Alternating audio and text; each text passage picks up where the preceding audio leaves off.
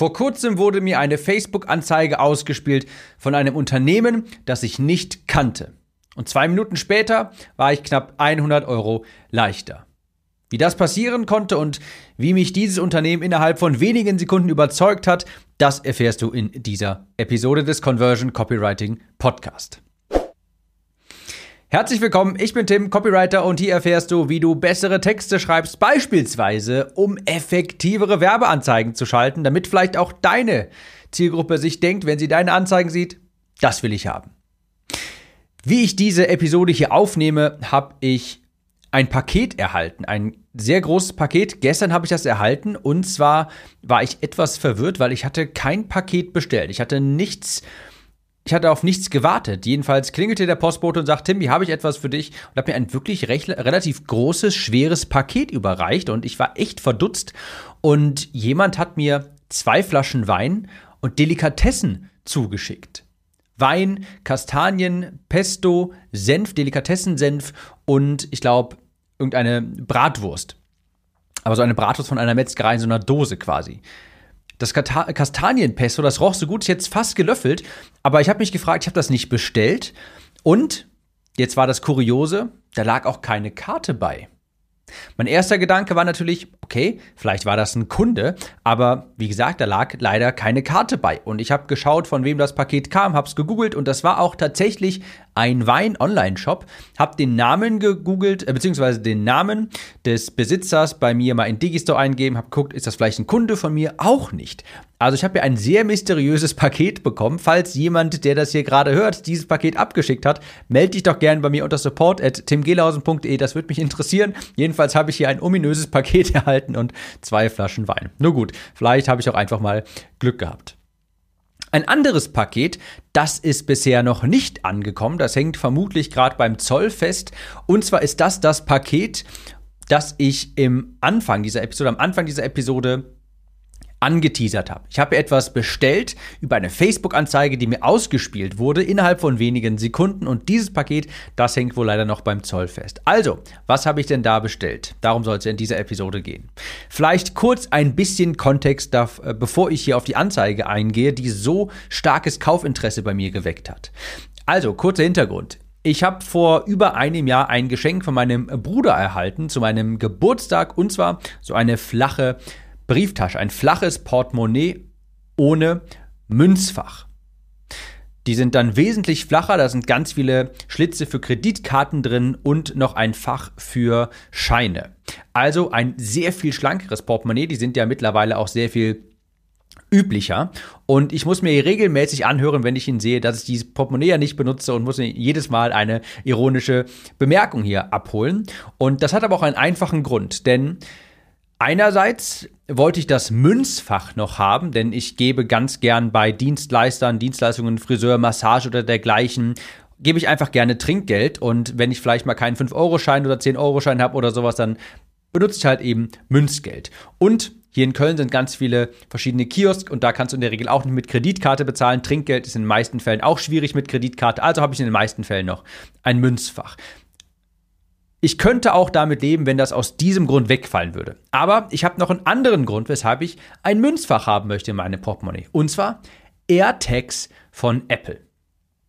Die kennst du vielleicht, das sind jetzt diese nicht mehr ganz so neuen, ich glaube, die sind ungefähr ein Jahr alt, diese kleinen Teile, die kannst du zum Beispiel in den Rucksack tun, die kannst du irgendwo ins Portemonnaie beispielsweise tun, ins Münzfach und das kannst du dann tracken, diese Teile. Das heißt, die kannst du auch ans Fahrrad tun oder sowas. Und wenn jemand dein Fahrrad klaut, dann kannst du auf deiner, auf, im Internet nachverfolgen, hey, wo ist denn dieses AirTag?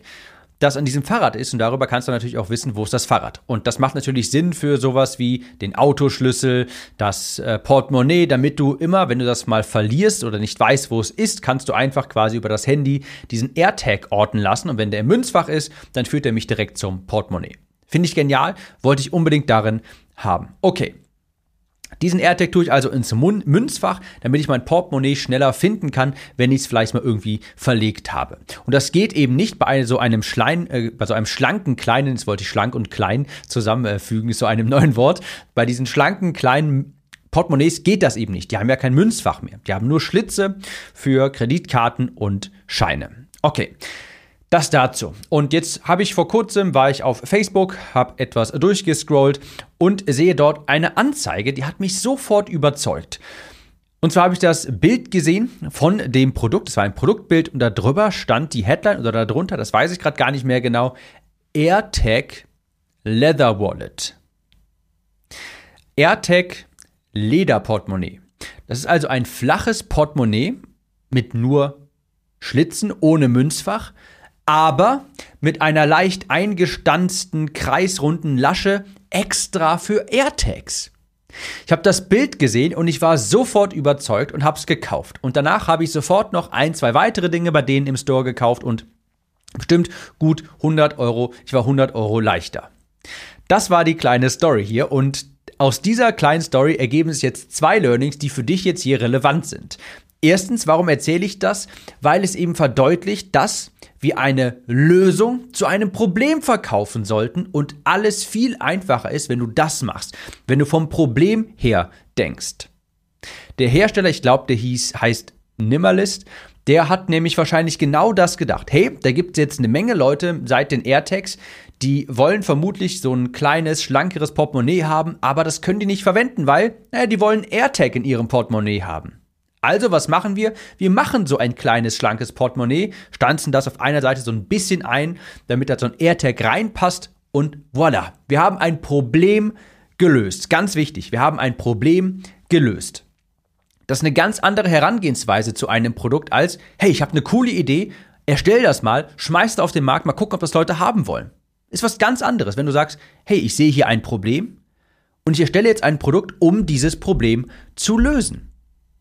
Nimmerlist hat also ein Problem auf dem Markt beobachtet und dann eine Lösung entwickelt. Und die meisten machen es genau umgekehrt. Sie denken sich, ich habe hier eine grandiose Idee und das will doch bestimmt jeder haben.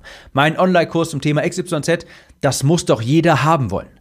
Ohne vorher zu validieren, zu überprüfen, ist das wirklich ein Problem für die Leute? Sind Menschen bereit, für dieses Problem, für die Lösung dieses Problems Geld zu bezahlen? Ganz wichtig, Menschen zahlen für Problemlösungen. Diese AirTag Leather Wallet, das ist ein Produkt, das andere kaufen wollen. Das andere kaufen wollen. Mich hat ein Bild überzeugt. Ich habe das Produkt gesehen, da war diese AirTag, äh, dieser AirTag in diesem kleinen Portemonnaie und ich dachte mir, ja, genau das will ich haben. Und das ist, das hört sich erstmal so simpel an. Aber das ist eine ganz fundamentale Weisheit im Copywriting, im Direktmarketing. Verkaufe etwas, was Menschen kaufen wollen. Damit fängst du an. Was wollen Menschen kaufen? Das ist eine viel bessere Frage als, was könnt ihr jetzt für ein Produkt erstellen? Die bessere Frage, die du dir stellen solltest, ist, was ist etwas, das Menschen kaufen wollen? Oder anders auch, eine andere gute Frage, die man sich, die, äh, der man sich stellen kann.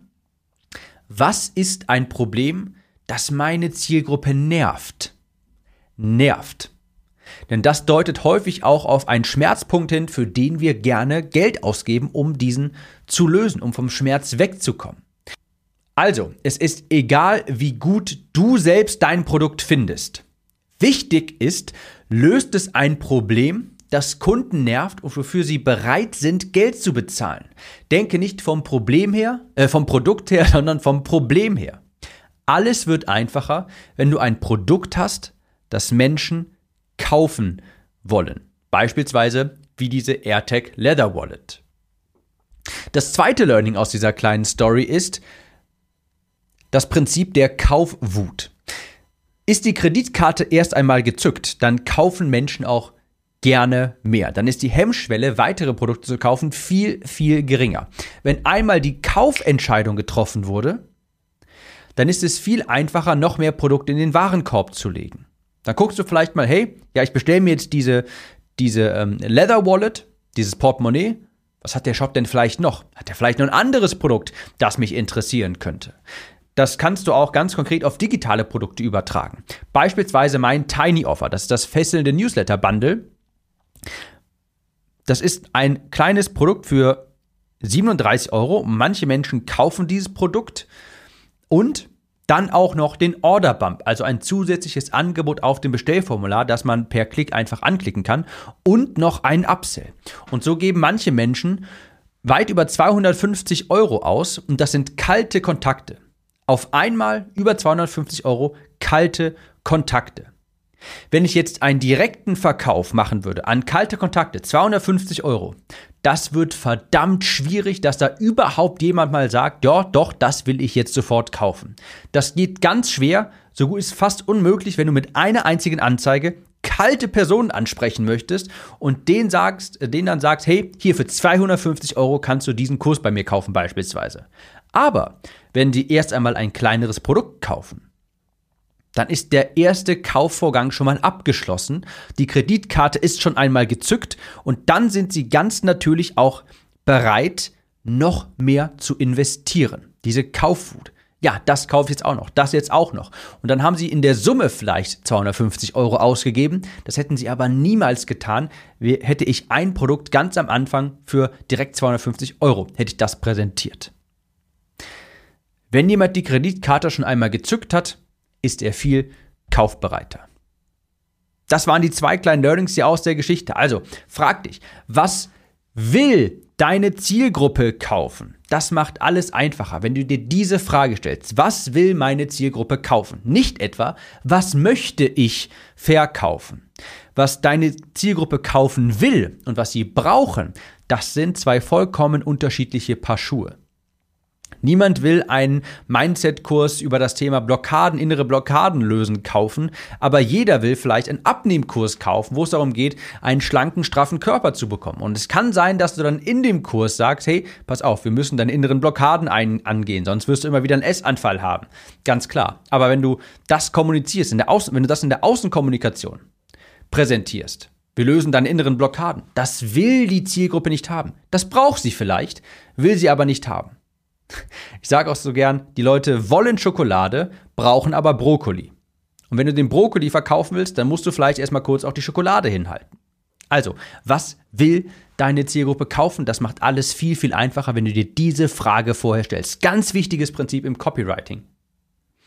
Ich hoffe, diese Episode hat dir gefallen. Falls du einen Freund, eine Freundin hast, einen Bekannten, eine Bekannte, wo du denkst, ja, die muss das auch mal hören, kannst du einfach diese Episode weiterleiten aus deiner Podcast-App beispielsweise heraus oder per WhatsApp weiterleiten. Und falls du auf den Newsletter möchtest, wo ich weitere solche Erkenntnisse mit dir teile, dann geh einmal auf timnews.de. Dort kannst du dich eintragen und dann bekommst du jeden zweiten Tag eine solche E-Mail über solche Learnings. Wir hören uns in der nächsten Episode wieder. Ich gucke gleich mal, ob ich vielleicht doch mal die Kastanien, den Kastanienpesto hier äh, teste. Und ich wünsche dir hohe Conversions und bis nächste Woche. Mach's gut.